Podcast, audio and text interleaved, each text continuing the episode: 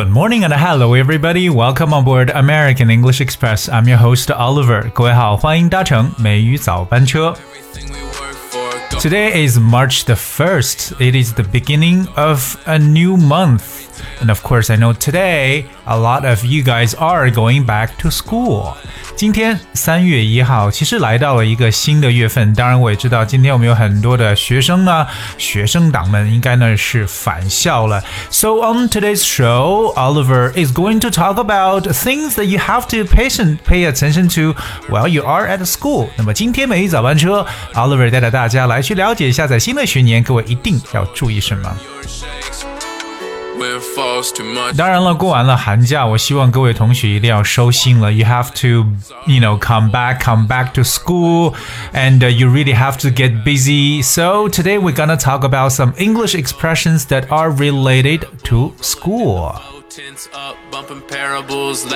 说到学校呢，其实我们都知道，大家知道我要努力学习啊，就是千万千万不要去 play hooky。play hooky，怎么一开场说的这个短语会不会让很多人觉得 你在说什么？Play hooky，这个 hooky 就是 H O O K Y。Play hooky，什么叫玩 hooky？Well, if a child plays hooky, they stay away from school without permission。其实这就是逃学，对不对？所以千万不要逃学。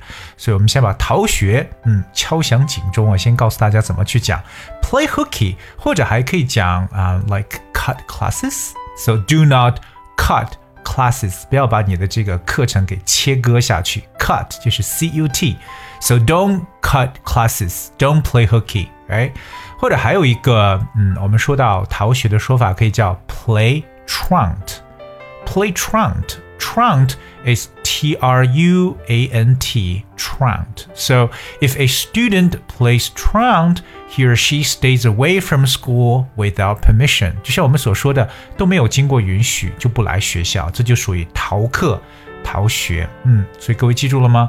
Play hooky, cut classes, or play truant.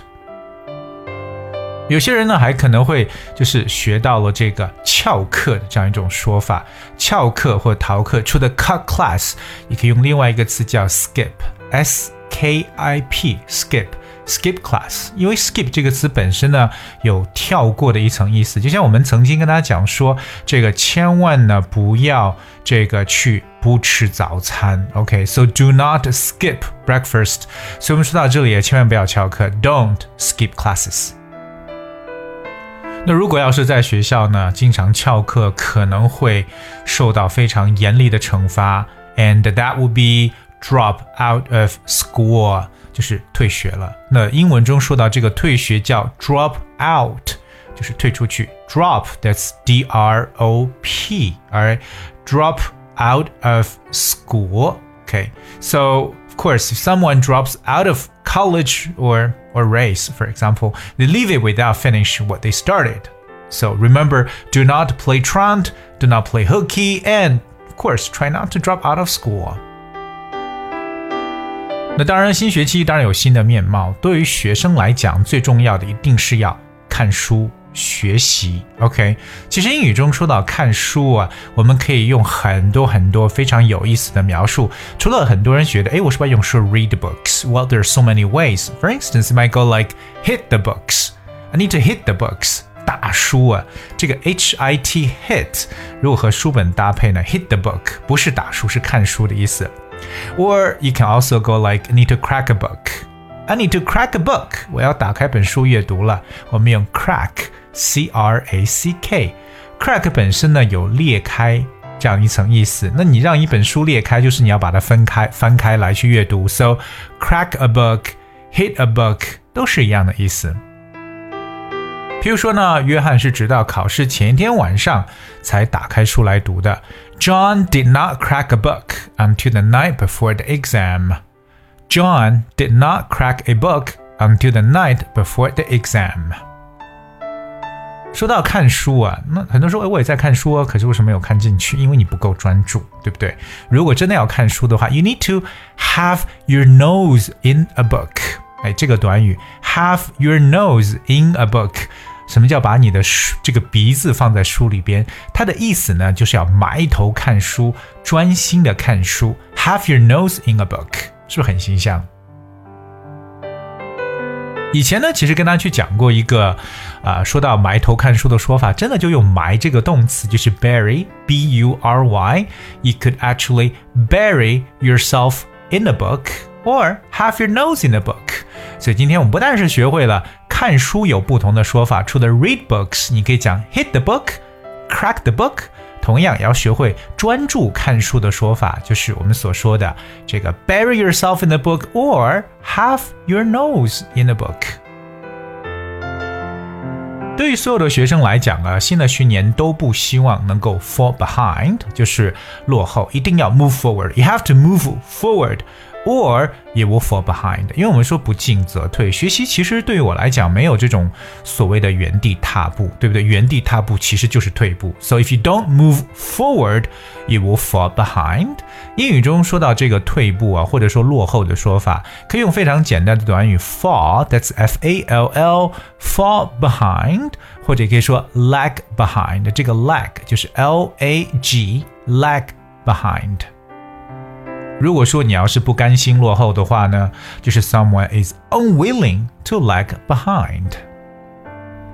对于我们很多学生党来说呢，每一到学期呢，其实会面临着各种各样的 exams 考试。那考试的类型也是不一样的。今天跟大家来分享两个大家常出现的考试，一个呢就是很多老师一上堂说，同学们今天测试。没有提前告诉你，这属于一种突击测试，对不对？不晓得你的老师是否经常搞这样的事情？英文中描述说到突击测试呢，就叫做 pop quiz。pop，that's p o p，pop pop，突然之间蹦出来的一个 quiz。quiz 本身就不是特别正式的考试，that's q u i z quiz，pop quiz。So a pop quiz is a short test that is given to students without any warning，提前不告诉的突击小测试。那在考试之前，不管是期中还是期末考试之前呢，经常有这种模拟测试，对不对？或模拟考试。模拟考试在英文的说法叫 mock test。mock，that's M O C K，mock。mock 有嘲笑的意思不是 mock test 这个时候我们把这个测试换成了 test，t e s t 这个词。So mock test 我们所说的模拟测试，譬如说呢，模拟测试占这个它的这个成绩是占学期成绩的百分之十，then the mock test will comprise ten percent of the student's final score. So we talk about mock tests as well as pop quiz.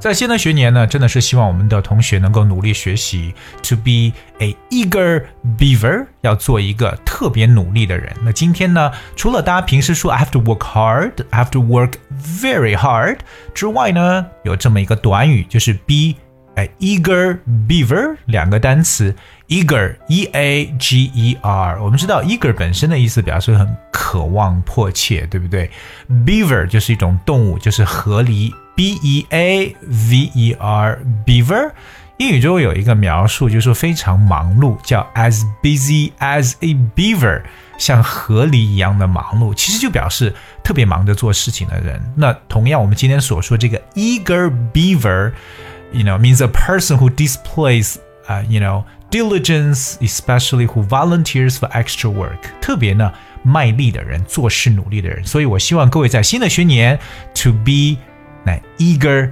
beaver。那知道今天三月一号 March the first， 那也是周一 Monday。我们也知道很多同学呢开始返校，所以希望今天跟大家所教书的可能和学校相关的这些英语的说法呢，各位来去记住，每天去积累，相信呢，you will make a big difference。同样呢，在这里，Oliver 要提示一下大家，美语早班车，我的节目呢是在每周一、二、三跟大家来见面。那剩下这四天呢，由我们的 Celine 老师和 Wanda 老师跟大家来去补充其他方面的内容。So I still want you guys, you know, to to be a diehard fan of American English Express. 而今天节目的最后呢，送给大家一首歌曲《Want You Back》，相信可能这是学校在呼唤着你，来，赶快给我回来吧，《Want You Back》。Hope you guys enjoyed it. Thank you so much for tuning. I will see you tomorrow.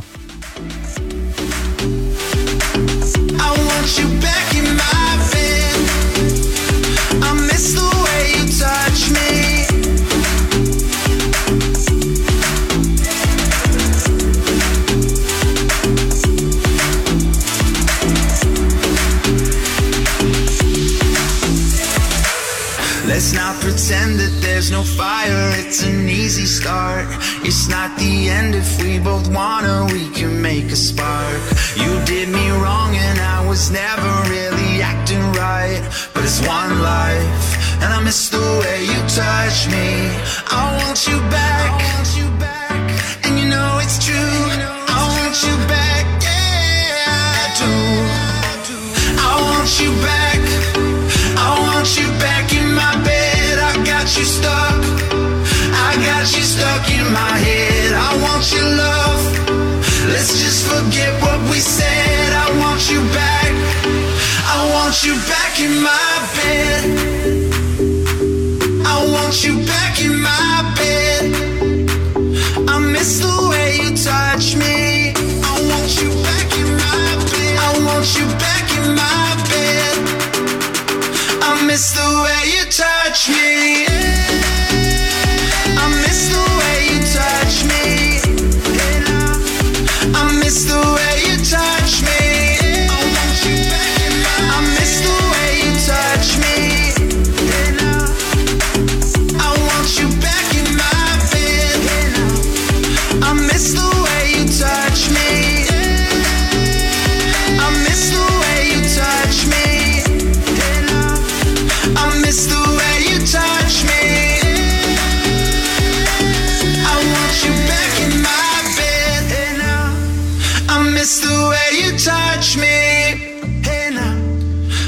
The way you touch me.